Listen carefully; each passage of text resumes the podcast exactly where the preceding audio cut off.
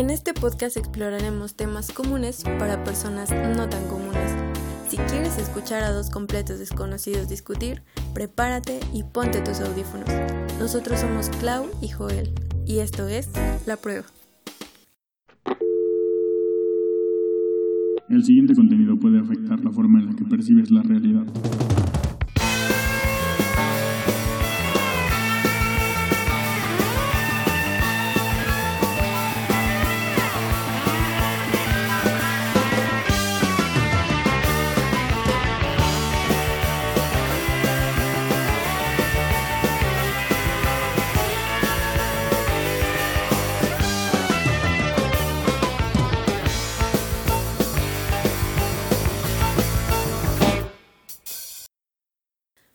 Vivimos en un mundo globalizado, tan interconectado que podemos tener a la mano servicios, información, noticias o algún otro producto de cualquier lado del mundo en solo segundos.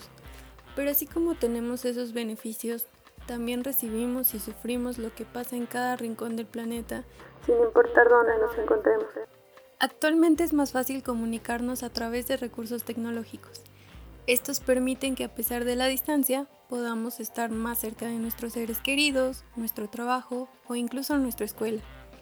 Las relaciones sociales están acompañadas de interacciones virtuales. Basta con mandar un audio o un texto. Sin embargo, nuestro instinto nos sigue requiriendo el contacto físico para estar juntos entre individuos.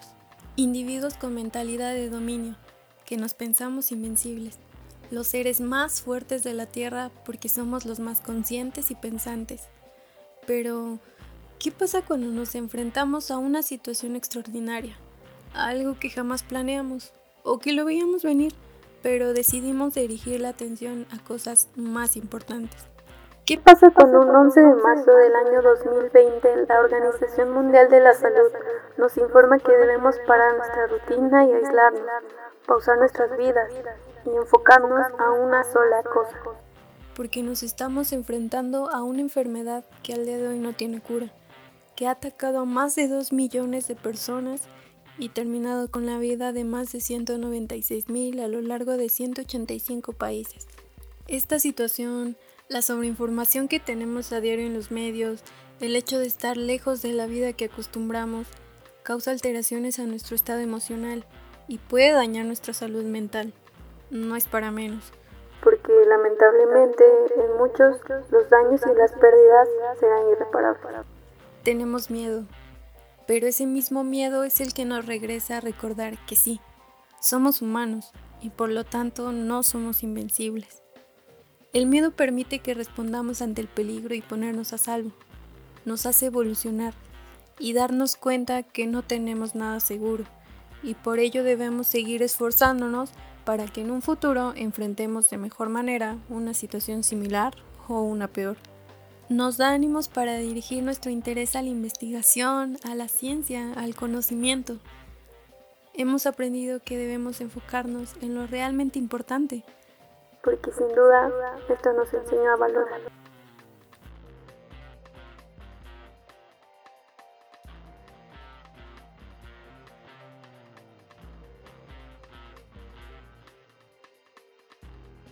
El COVID-19 atacó a la población mundial desde diciembre del año pasado, pero no llegó solo como una amenaza de salud pública, sino también como una amenaza a los fundamentos socioeconómicos que estructuraban el mundo en el que vivíamos.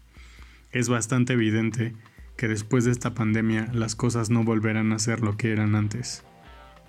Gracias a la nula cooperación entre naciones, y la impotencia para responder ante situaciones de emergencia por parte de organismos internacionales como la ONU o el G20, hoy estamos enfrentando una de las situaciones más difíciles a nivel mundial de las últimas cinco décadas. En palabras del autor Yuval Noah Harari, gran parte del proceso de recuperación de esta crisis depende de si la enfrentamos a través del aislamiento nacionalista o de la cooperación internacional y la solidaridad. Y es que mientras en países primermundistas como Estados Unidos, Japón y China, la economía puede tener una recuperación con la misma velocidad que su caída, la sociedad puede avanzar gracias a sus capacidades tecnológicas para trabajar y estudiar a distancia, los apoyos sociales o el Big Data que les permite alertar a sus ciudadanos en tiempo real sobre las zonas a evitar por detección de nuevos casos? Mientras ellos se preocupan por la salud de sus ciudadanos, sus niveles de estrés, de ansiedad y la hipocondría que pueden desarrollar durante y después de la pandemia, en países como el tuyo y como el mío se espera una muy lenta o nula recuperación económica.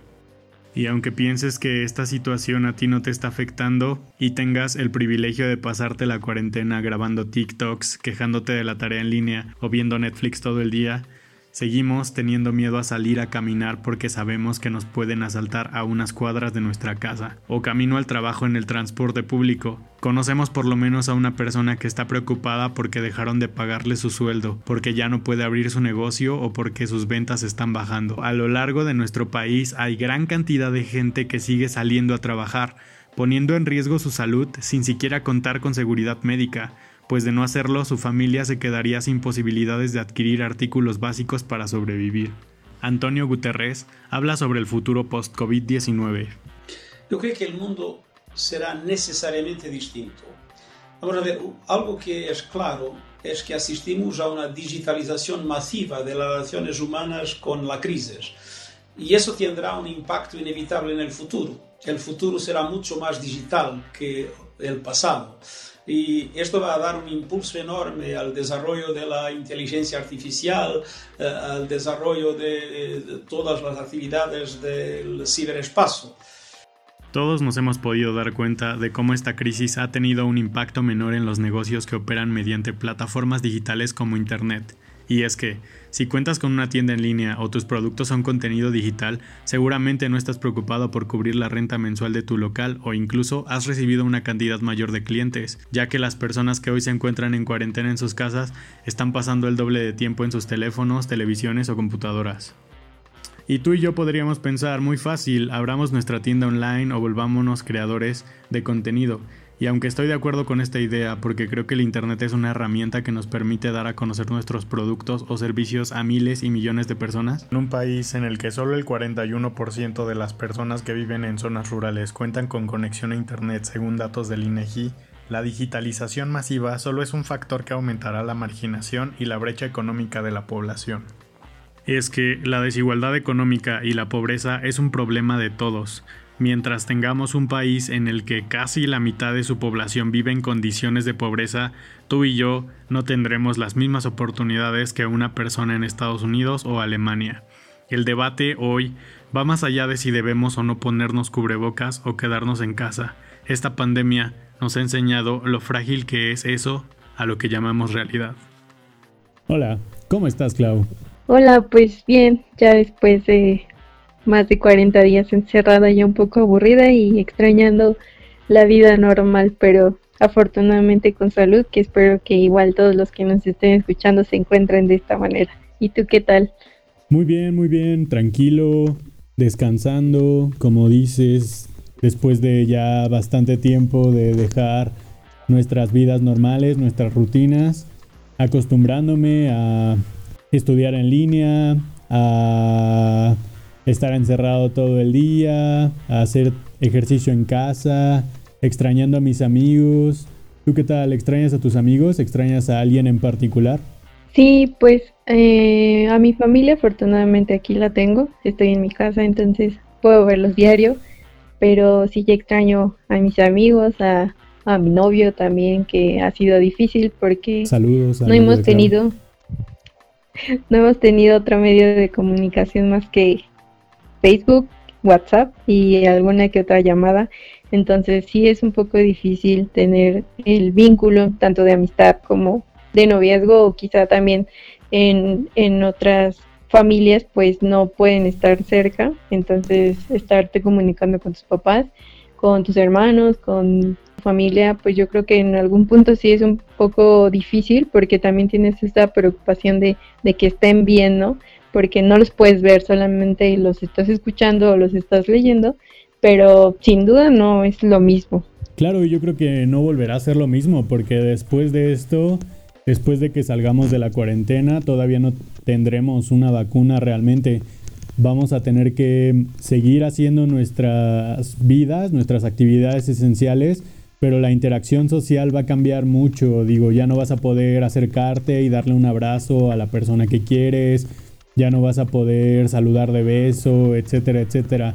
Todas esas cosas que van a hacernos sentir como si estuviéramos medio en cuarentena después de que pase todo esto.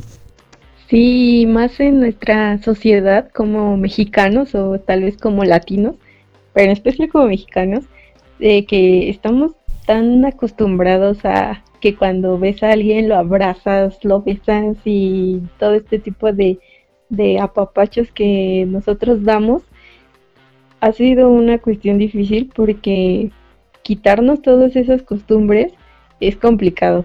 Yo creo que, no sé si te ha pasado que, que llegas a alguna reunión familiar o algo así y si no los saludas o no les das un beso o no les das un abrazo, creen que es una falta de respeto, ¿no? Pero yo creo que a partir de ahora todo esto va a tener que cambiar. Algunos quizá sí lleguen a tener esta idea de no volver a interactuar tanto con las personas de la misma manera como lo estábamos haciendo, pero también creo que va a haber el otro lado de que extrañamos tanto a las personas que inmediatamente terminando esto va a ser todo lo contrario y vamos a llegar y abrazar y a besar con todas las ganas porque en dos o tres meses no pudimos tener contacto con ellos. Sí, incluso me ha pasado que salgo a la tienda por despensa y me encuentro conocidos que me dan la mano y me da pena, la verdad, dejarlos con la mano estirada, a veces por educación. Les doy la mano, pero estoy con la ansiedad de no tocarme la cara, y llegando a la casa a lavarme las manos directamente. Sí, va a ser difícil cambiar toda esta rutina que, que tenemos, pero yo creo que también es para un bien. Entonces, afortunadamente hay personas que, que podemos quedarnos en casa y disfrutar esto como si fueran vacaciones, ¿no? Pero desafortunadamente también está el otro lado, que son personas que tienen que salir a trabajar sí o sí, porque si no salen no comen. Entonces, para ellos también eh, es la preocupación de, de, cómo están las personas que quiero, qué tal si cuando yo regrese a mi casa las contagio o, o tal vez en el transcurso llego a tener contacto con alguna otra persona y la contagio o me contagia. Entonces, esta interacción social yo siento que sí va a tener un gran cambio, tal vez no en todos, porque sigue habiendo mucha gente que, que no cree que esto sea verdad, pero en su mayoría yo pienso que va, va a haber aquí algunas modificaciones en cómo nos vamos a seguir saludando o cómo vamos a seguir teniendo contacto. Que por otra parte, yo creo que esto de las redes sociales sí nos han ayudado un poco en mantener esta idea de que está bien solamente mantener una relación de amistad con varias personas a través solamente de Facebook, ¿no? O solamente de un mensaje que casi no las ves porque en estos tiempos es más fácil mandar un mensaje o hacer una llamada que ir a visitar a alguien, ¿no? Y si esto ya se había perdido un poco, yo creo que con esto que está pasando se va a perder aún más. Exactamente, lo que creo yo es que esto lo que va a hacer es pisar el acelerador del internet, las redes sociales, el contenido, eh, por ejemplo los podcasts, los youtubers, etcétera, etcétera, todas las personas que se dedican, por ejemplo, a dar clases por internet, va a ser algo que los va a impulsar y van a crecer estos mercados. Los jóvenes se van a adaptar a tomar clases en línea y probablemente en unos años estaremos viendo las primeras universidades online o que las personas prefieren tomar cursos a distancia a, hacerlos presencial porque también implica quedarte en tu casa, no tener que desplazarte, las universidades pueden ofertar mucho mayor cupo porque no tienen la limitación de que en este, en este salón solamente caben 50 personas. Entonces, esto lo que va a hacer es pisar el acelerador desde mi punto de vista para la transformación de la sociedad a una sociedad más digital. pero yo creo que estamos muy rezagados tanto como sociedad. Me refiero a el acceso a las tecnologías, pero no solo eso, hoy vemos también a muchas personas que tienen a sus hijos de 3 años con smartphones, con sus tablets y realmente también tenemos un rezago en educación tecnológica porque estos niños están tienen enfrente una herramienta tan potente como es un teléfono, un smartphone, tienen acceso a toda la información del mundo, tanto buena como mala, y eso yo creo que no es fácil lidiar con este tipo de herramientas que son como un cuchillo. Si las sabes usar, pues las puedes usar para cortar, eh, preparar tus alimentos, pero si no las sabes usar, puedes terminar lastimado. Sí, ya ha habido un avance en, en esta parte de, de, la educación a distancia. Como vimos ya ahorita la SEP intentó dar clases en línea y muchos se quejaron porque pues yo no tengo internet, yo no tengo computadora o no tengo un teléfono inteligente donde mi hijo pueda acceder a esta plataforma. Y dijeron, bueno, entonces vamos a dar las clases por la tele, ¿no? Como a un programa normal que tus hijos pueden ver, pero aún así también hay un cierto porcentaje de personas que ni siquiera tienen televisión, ¿no? O ni siquiera tienen electricidad. Entonces sí es un camino todavía un poco largo de recorrer. Hay mucho que hacer en, ese aspecto, pero también vamos viendo que, que cada, cada vez hay más acceso a este tipo de medios y eso es muy bueno porque como dices va a haber una transformación. Ahorita ya hay algunas universidades que sí te ofertan licenciaturas en línea. Es algo muy bueno porque aparte de que puedes tú seguir estudiando en situaciones como estas que son de riesgo, también quiere decir que si tú trabajas o estás estudiando otra carrera o tienes hijos, puedes ocupar el tiempo que tienes libre para poder acceder a una educación. Entonces, creo que es una parte buena, creo que en este aspecto nos va a ayudar muchísimo, pero sin duda, pues no podemos dejar de, de verle el lado malo también, que no es porque seamos pesimistas, ¿verdad? Pero pues sí, somos un poco realistas y vemos que desafortunadamente a muchos nos está haciendo un poco de daño en esta cuestión emocional o la cuestión mental porque como hemos visto hay muchas actividades que puedes hacer en tu casa. Puedes leer, puedes estudiar, eh, si sigues con la escuela o con el trabajo, todos los días tienes que accesar. Puedes retomar rutinas de, ejercicio, ¿no? O de cocina como en las redes sociales que, que no sé si has no sé si has visto que pues muchos se han puesto a aprender a cocinar, ¿no? A, hacer país de limón, hacer galletas, hacer pasteles y es una buena actividad que nos ayuda a distraernos, pero sí hay personas yo creo que no le estamos pasando tan bien.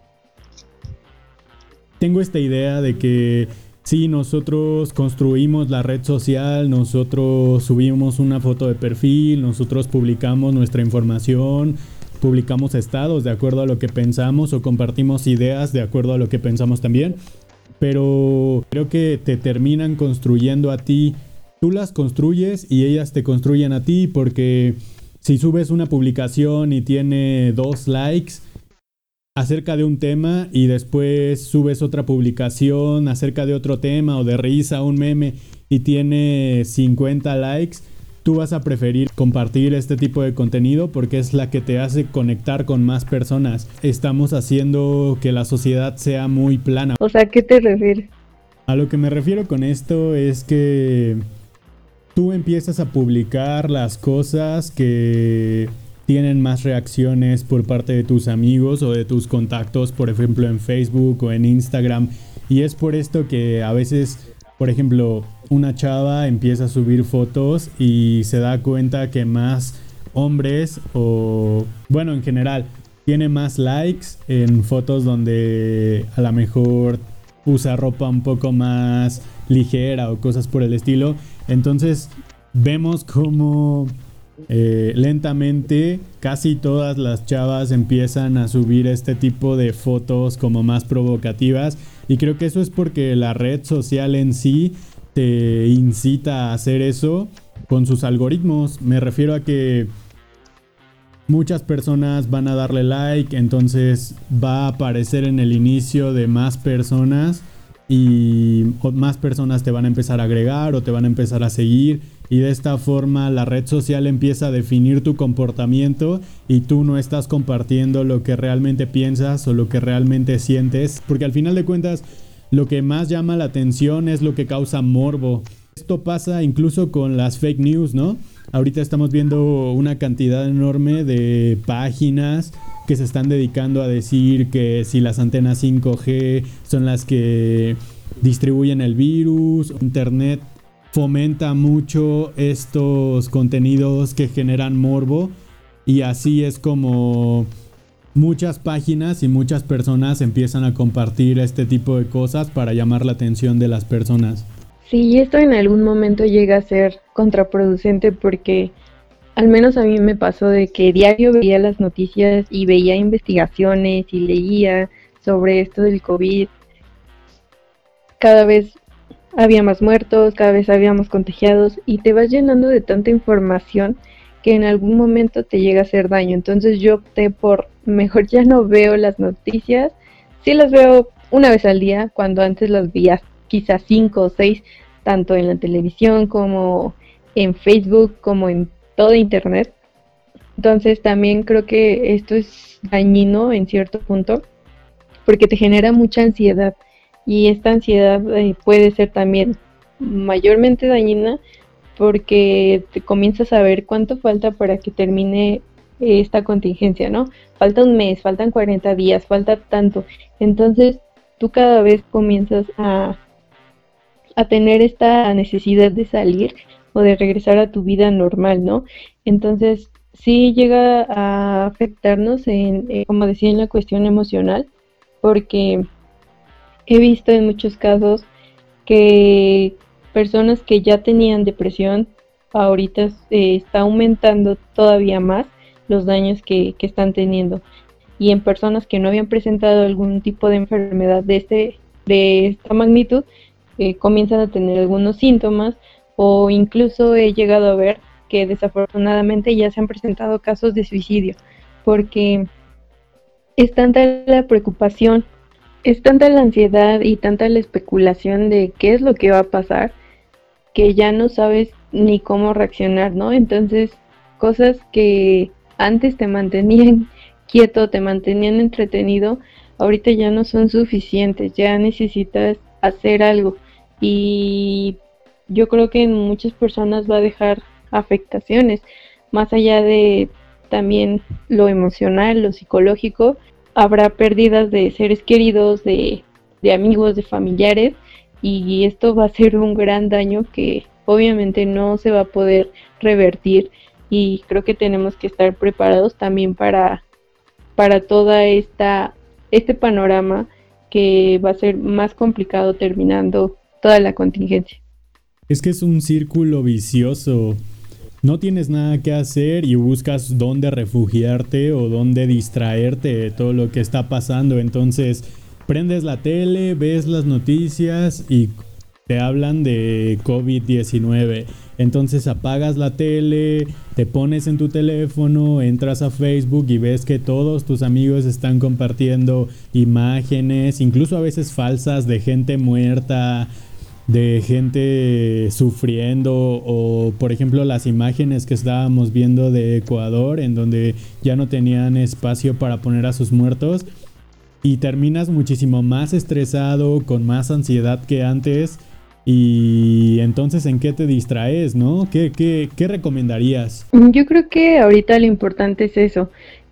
También está mal dejar de informarte porque tienes que estar al tanto ahorita, creo que es responsabilidad estar al día y saber qué es lo que está pasando y cómo va mi estado, mi municipio, cómo está el país, es bueno, es bueno en cierto punto, pero también cargarse de tanta información, eh, yo creo que eso sí ya está mal, porque como comentamos, te genera mucho, mucha preocupación.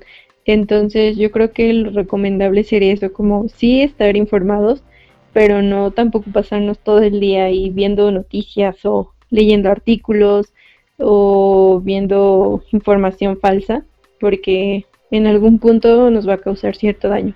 Entonces quizá lo que podemos hacer es, como ya muchos han repetido, buscar actividades que nos distraigan. Yo sé que es difícil, es complicado a veces concentrarte en una sola cosa cuando tienes una preocupación mayor de qué tal si me voy a enfermar o qué tal si en dos semanas ya no tengo para comer o qué tal si jamás voy a regresar a la escuela o a mi trabajo. Pero intentar tomar esto con calma, hacer cosas que nos gusten, que igual no nos generen más estrés, porque tal vez habemos personas que somos exigentes con nosotros, entonces decimos, no, dentro de dos semanas tengo que terminar de, leer cinco libros, ¿no? Y eso te va a generar muchísimo más presión, entonces tomarlo con calma, tratar de pensar que es una buena oportunidad para aprovechar el tiempo. Y cuando digo aprovechar el tiempo, no solamente es hacer cosas productivas, ¿no? También podemos aprovecharlo durmiendo, conviviendo con nuestra familia, platicando de eso que jamás pudimos platicar en otro momento, pero que ahora sí tenemos el tiempo. Y intentar interactuar con las personas, como decíamos, seguir en contacto con, nuestros amigos, con nuestra familia, y con, eh, con quien tengamos una relación personal, para igual no perder este vínculo. Sí, me parece que todos debemos de buscar la forma de que nos afecte el mínimo que podamos psicológicamente y económicamente. También yo creo que hay muchas cosas que podemos reflexionar ahorita, cosas que hemos venido haciendo mal como personas, como sociedad, y valorar, como tú dices, valorar lo que teníamos, valorar el poder salir, el poder abrazar a tus seres queridos, realmente darle valor a lo que es importante y dejarnos de preocupar por tonterías, porque a veces tenemos muchos problemas de blancos, la verdad. Nos preocupamos por cosas mínimas por cosas insignificantes y perdemos de vista que tenemos muchísimas ventajas, tenemos muchísimas cosas que hacer alrededor, tenemos muchísimo que aprender, hay mucha gente que nos quiere, con quien podemos tener una plática. Bueno, cambiando de tema, ¿qué tal las clases online? ¿Cómo ves este tema? Es algo complicado porque como decíamos, desafortunadamente no todos tenemos el acceso tal cual así a las plataformas o algún medio digital. Entonces, a mí me tocó que al menos mi universidad tuvo muchísimos problemas porque no tenemos una, una base en la nube en la que podríamos trabajar. Entonces tomó mucho tiempo decidir si se iban a reiniciar las clases, en línea que iba a ser muy complicado porque eh, había hasta chistes, ¿no? De si mi profesor apenas si puede prender el proyector, ya mero va a estar dando clases por Zoom, ¿no? Entonces, vemos todas esas deficiencias que, que realmente pues no, nunca tuvimos la necesidad de ocuparlas. Pero ante una problemática como esta, pues se tienen que tomar decisiones. Entonces, eh, ha sido complicado porque ni siquiera tenemos el contacto a veces con los maestros o si de por sí ya en el salón de clases es difícil que te expliquen algún tema o igual tengo compañeros que por ejemplo tienen laboratorios pues este tipo de cosas mm, no se pueden abordar en línea porque no necesitas forzosamente estar presencial y utilizar el laboratorio o que el profesor quizá te pueda explicar de una manera más explícita algún tema que tú no entiendes. Y en línea sí es tal vez deficiente dependiendo obviamente de del sistema y la plataforma y los profesores y de la coordinación que tengamos entre todos pero sigo pensando que hace falta todavía mejorar todo este aspecto. ¿Y a ti qué tal te ha ido? Pues yo creo que es otra señal de que estamos muy atrasados porque las universidades top en el mundo, MIT, de Harvard, de Oxford, de la Universidad de Michigan, ya tienen cursos online y bastantes cursos online desde hace 5 años en plataformas como EDX, como Coursera, como sus propias páginas. Entonces yo creo que esa solamente es un, ese solamente es un reflejo de que de del atraso que tenemos, del atraso educativo que tenemos, porque la forma de abordar las cosas es diferente. Por ejemplo, ellos prepararon su material, prepararon videos, prepararon ejercicios, incluso hoy en día contamos con muchísimos simuladores, entonces yo sé que no es lo mismo, pero si llegas a adquirir el conocimiento a través de internet, o sea, si te quieres adaptar, lo vas a hacer. Y si los profesores están en la disposición de adaptarse, pues lo van a hacer también y van a buscar las plataformas y van a aprender a utilizar las tecnologías. Pero en cuestión educativa, estamos en una zona de confort y necesitamos movernos cada vez más a la tecnología y a la educación basada en Internet porque de esa forma, si tú eres un profesor en un salón de clases, puedes enseñarle a 50 personas, pero en un curso en línea puedes enseñarle a 300 personas, 1000 personas o incluso millones de personas. Y eso es al final algo que te va a beneficiar a ti porque te vas a colocar como un experto, como un profesor experto en el tema y muchas personas que adquieran conocimientos de esas charlas, de ese material, de esos cursos en el futuro tal vez puedan acercarse para ofrecerte alguna oportunidad o simplemente vas ganando reconocimiento. Y creo que por eso es que las universidades americanas, las universidades europeas se están moviendo cada vez más a estas plataformas y los estudiantes también se están adaptando a esta forma de aprendizaje porque finalmente es el futuro y es más eficiente. Sí, entonces aquí dependería un poco de, la escuela, porque como te digo, eh, al menos en mi universidad, en la UAM, sí hemos tenido bastantes problemas para intentar mover este sistema presencial al digital, porque no lo había. Pero también tengo la experiencia de la UNAM, que su plataforma es muy buena, que hay muchas licenciaturas en línea y te otorgan todo el material. Tienes un asesor que te está monitoreando, que si tú tienes alguna duda puedes hacer una videollamada con él y te resuelve tu duda, ¿no? Aunque yo creo que aquí entramos a otro punto que no sé si estás muy de acuerdo, pero va a depender mucho de la forma de aprendizaje que tenga cada uno, porque habemos personas que quizá nos es más fácil aprender cuando alguien nos explica que cuando leemos, ¿no? Y hay personas que es al revés, que con solo leerlo lo aprenden y no necesitan que nadie les explique. Entonces, aquí habrá quizá alguna desigualdad en torno a la forma de aprendizaje que cada uno tenga.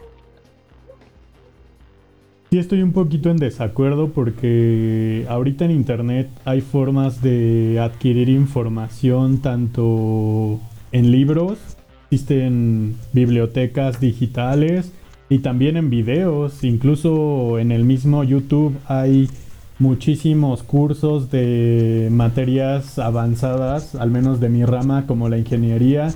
Hay videos en los que te enseñan a resolver problemas de dinámica, de resistencia de materiales, de diseño de máquinas. Entonces, si los profesores se esfuerzan por crear material tanto audiovisual como textos para que sus alumnos se apoyen en el aprendizaje, podemos incluso tener un aprendizaje de mayor profundidad como alumnos con esta modalidad de estudio. Puede ser, aunque yo lo veo desde otra perspectiva, yo soy del área de sociales, entonces eh, en esta en este tipo de ramas quizá muchas veces sí dependa de la interpretación que tú le des y la que le dé la otra persona, ¿no? Entonces, por ejemplo, con una ley, la ley quizá en algún punto puede llegar a depender un poco de la interpretación que le dé una persona y la que le dé otra persona.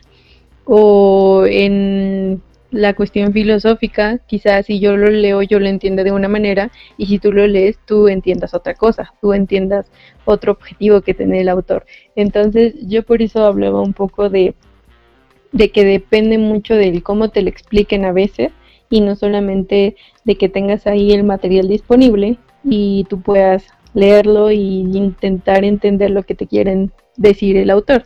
Pero ahí yo creo que sí varía mucho, dependiendo el área en el que estés y los materiales con los que cuentes. Como decíamos en un principio también, de la infraestructura que tenga cada universidad o cada escuela, va a depender muchísimo. Claro, pero la dinámica de trabajo puede cambiar. Por ejemplo, proporcionando el material o el texto para ser leído, para ser analizado por los estudiantes y posteriormente acordando una cita en la cual el profesor dé, como tú dices, su interpretación y resuelva dudas. Y yo creo que esto puede llegar a ser muchísimo más eficiente que estar en el aula. Sí, sería una educación complementaria y está muy bien, en eso sí, sí estoy de acuerdo, que se deben de buscar las estrategias y las maneras de cómo se pueda resolver esto, porque pues sin duda todavía yo creo que vamos para largo. Y esta enfermedad que, que nos está atacando, pues ya no, no nos dejó continuar con la vida como la conocíamos. Entonces, ahora te, tengo una pregunta para ti. ¿Tú después de esto vas a tener miedo a las enfermedades? De por sí yo me considero una persona un poco hipocondríaca, al menos con las enfermedades respiratorias. Voy a tomar mis precauciones, a lo mejor voy a salir con cubrebocas, voy a traer mi gel antibacterial, voy a tratar de ya no usar el metro tanto, voy a tomar mis precauciones, sí, porque hasta que no salga una vacuna nos podemos enfermar y pues yo creo que ni siquiera de un dolor de estómago es cómodo estar enfermo o tener malestar. Entonces sí, yo creo que sí, al menos personalmente, voy a tomar un poquito más de precauciones y voy a tratar de tener mejores hábitos de limpieza. ¿Y qué hay de ti? Sí, hablando de esos hábitos de limpieza, antes de, darte mi, mi punto de vista, pienso mucho en cómo vivimos la mayor parte de los que habitamos quizá en la Ciudad de México o el área metropolitana, que estamos muy acostumbrados a comer en la calle, ¿no? Que no importa si el puesto está así sobre la vía pública o en la banqueta o donde hay basura a un lado. Arriba de una Pero, pero no tenemos como que tanto esta cultura de la higiene, ¿no? Desafortunadamente y, creo que es algo un poco triste pero no tenemos tanto esta, este tipo de costumbres de primero me lavo las manos antes de comer o me lavo las manos antes de saludarte o cuando estornudo o cuando toso me cubro o incluso hay muchas personas que eso sí me desagrada mucho que escupen en la calle, ¿no? He visto incluso en el metro que así van eh, los transbordes y escupen ahí en el metro. Entonces, esto sí espero que nos deje una buena enseñanza y que quizás sí nos deje un poquito de miedo para que podamos tomar, como dices, medidas de higiene para que esto ya no nos vuelva a pasar. Porque igual yo, yo sí era de estas personas de, de que no les importaba así a veces lavarse las manos y comía, ¿no? Y estaba con un perrito y lo acariciaba y llegaba a mi casa y no me las lavaba y comía porque yo creía que no pasaba nada hasta que desafortunadamente me he enfermado quizá en unas cuatro ocasiones de igual de virus que alguien me contagió y entonces desde ahí sí me quedó esta idea de cuidarme muchísimo y de cuando estornudo, cuando toso, taparme la boca y lavarme las manos y usar gel desinfectante y este tipo de, medidas que desafortunadamente uno los aprende hasta que le toca y hasta que te enfermas te das cuenta de que sí es importante hacerlo y que por eso nos los están pidiendo tanto. Pero a mí sí me da la verdad un poco de miedo de saber que tengo que regresar a la Ciudad de México donde es más donde es ahorita el foco mayor de infección y específicamente en Iztapalapa, donde ahorita hay mayor número de casos. Entonces, no sé qué va a pasar cuando yo regrese, Quizás sí me voy a estar preocupando todo el tiempo, Yo creo que sí me voy a estar cuidando de saber con quién tengo contacto y en qué lugares estoy y toco las superficies, porque sí me da miedo enfermarme.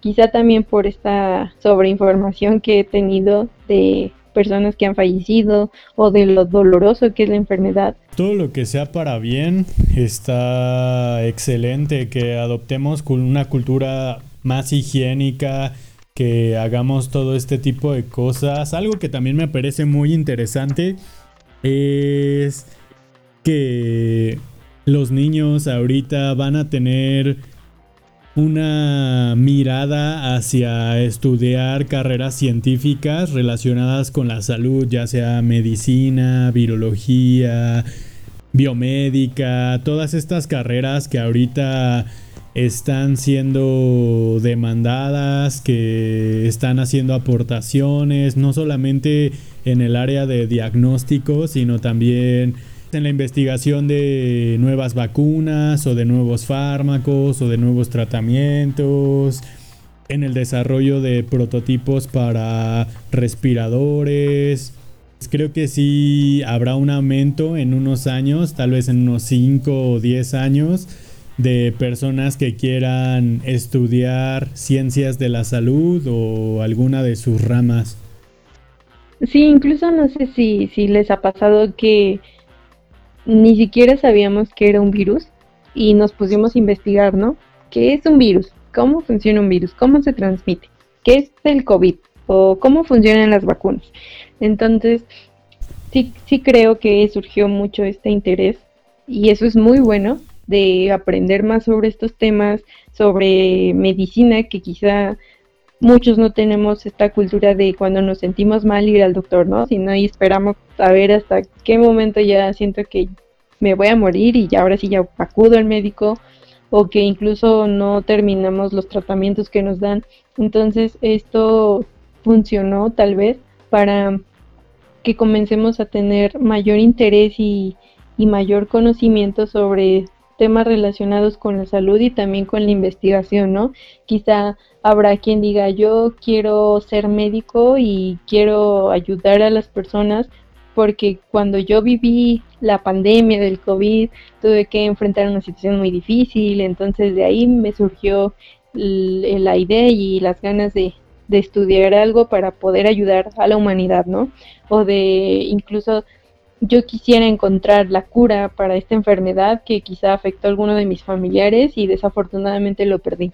Entonces, tal vez no sea muy bueno el camino por el que nos está llevando para tener este interés, pero el fin quizás sea muy bueno. Entonces yo también creo que, que va a haber un aumento en personas que quieran estudiar o que simplemente estén interesadas en saber más.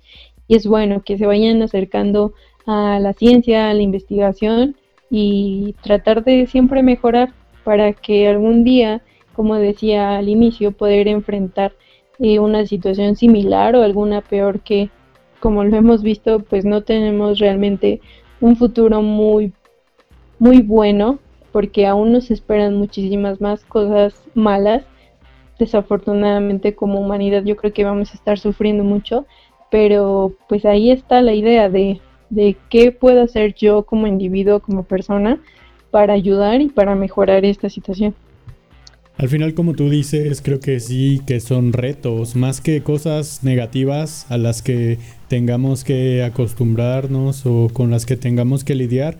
Yo creo que son retos para los seres humanos para inventar curas, para reinventar soluciones, para centrarnos en a lo mejor la ecología, a lo mejor las ciencias de la salud, etcétera, etcétera.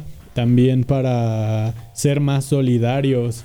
En estos momentos creo que los seres humanos podemos resolver casi cualquier problema a través de la ciencia y la tecnología y qué mejor que situaciones que parecían adversas nos ayuden a descubrir el gusto por la ciencia o a interesarnos por estos o aquellos temas. También puede ser que este interés por la ciencia se complemente con lo que dijimos antes, ¿no? Que en el futuro existirán más herramientas y más plataformas en las cuales uno se puede educar sin tener que acudir a una institución. Entonces, tal vez el futuro sea un poco mejor de lo que lo imaginamos con personas que se autoeducan en plataformas en internet y se educan para ayudar a las personas, se educan para convertirse en médicos, para convertirse en científicos, para convertirse en tecnólogos. Y de esa forma de este problema tengamos como resultado una sociedad mejor. Sí, pues finalmente creo que todos lo que esperamos de una mala situación que vivimos siempre es aprender, aprender de los errores, de las cosas malas que hicimos, de lo que no supimos cómo afrontar y aprender y mejorar y cada vez saber cómo resolver estas situaciones y otro tipo de situaciones que ahora se nos vienen como la cuestión económica, la reinserción social quizá y más problemas que veremos venir, pero yo creo que siempre hay que ser optimistas y esto va a pasar, esto en algún momento va a terminar y vamos a estar bien. Pero bueno, nos vemos en otro episodio. Me despido de mi compañera Clau, yo soy Joel y fue un gusto estar con ustedes estos minutos. Yo soy Clau, esperemos que les haya gustado muchísimo. Recuerden que si les gustó este nuevo podcast, pueden seguirnos en nuestras redes sociales y no dejen de escucharnos. Aquí vamos a estar cada 15 días y esperemos seguir contando con su apoyo porque eso es de nosotros para ustedes. Ojalá les siga gustando y se sigan animando a debatir sobre estos temas que esperemos que sean interesantes para ustedes. ¿Cuál es tu Instagram? no me lo sé. Sigan a Clau en su Instagram como Clau-Hidalgo5 y a Joel como Joel RDZ 321. Y si tienen alguna duda, tienen alguna aportación, un comentario, háganoslo llegar para que podamos seguir mejorando en cada emisión. Hasta luego.